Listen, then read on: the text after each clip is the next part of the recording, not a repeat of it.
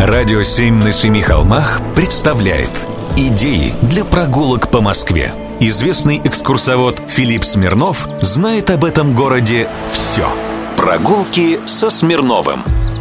Здравствуйте, с вами Смирнов Филипп. В Москве стоит знатная осенняя погода. В такие дни можно запланировать прогулку на весь день. Один из самых красивых маршрутов для такой прогулки – река Яуза. Вдоль нее находится множество интересных и красивых московских достопримечательностей. Начинать, на мой взгляд, прогулку лучше всего от метро ВДНХ. Тут всего одна достопримечательность, зато какая – Ростокинский акведук. Когда-то он назывался Миллионный мост. Построили его в 18 веке по приказу Екатерины Великой, чтобы чистая вода из Мытищ не смешивалась с водой Яузы. Потратили, как говорят, 2 миллиона рублей золотом. Следующая точка находится только в Сокольниках, и до нее лучше добраться на трамвае. Вот тут уже можно идти вдоль Яузы пешком. Здесь она еще даже не одета в гранит. Сначала будут те места, где когда-то с потешными войсками играл Петр Великий. Тут же находится один из старейших трамвайных парков. Он построен в 1912 году и очень красивый. Старейший в Москве госпиталь тоже стоит на Яузе, на госпитальном валу. На реку выходит и один из красивейших московских парков – Лефортово. Это бывший сад Петровского вельможа – Головина.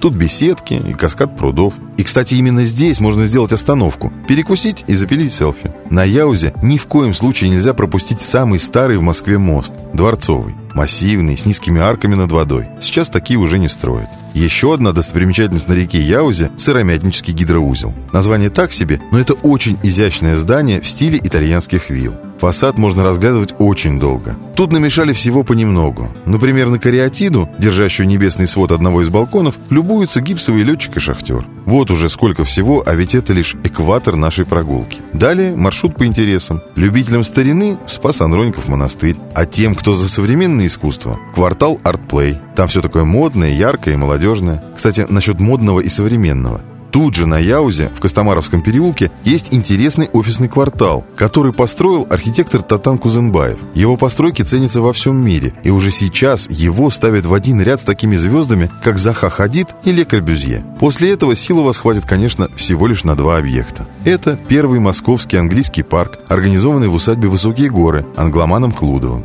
Кстати, именно в этом парке снимались сцены фильма «Покровские ворота». Ну и, наконец, здание сталинского ампира. Высотка на Котельнической. Все, финиш. Так за один день можно пройти сквозь много веков московской истории. Прогулки со Смирновым. Читайте на сайте radio7.ru. Слушайте каждые пятницу, субботу и воскресенье в эфире «Радио 7» на Семи холмах.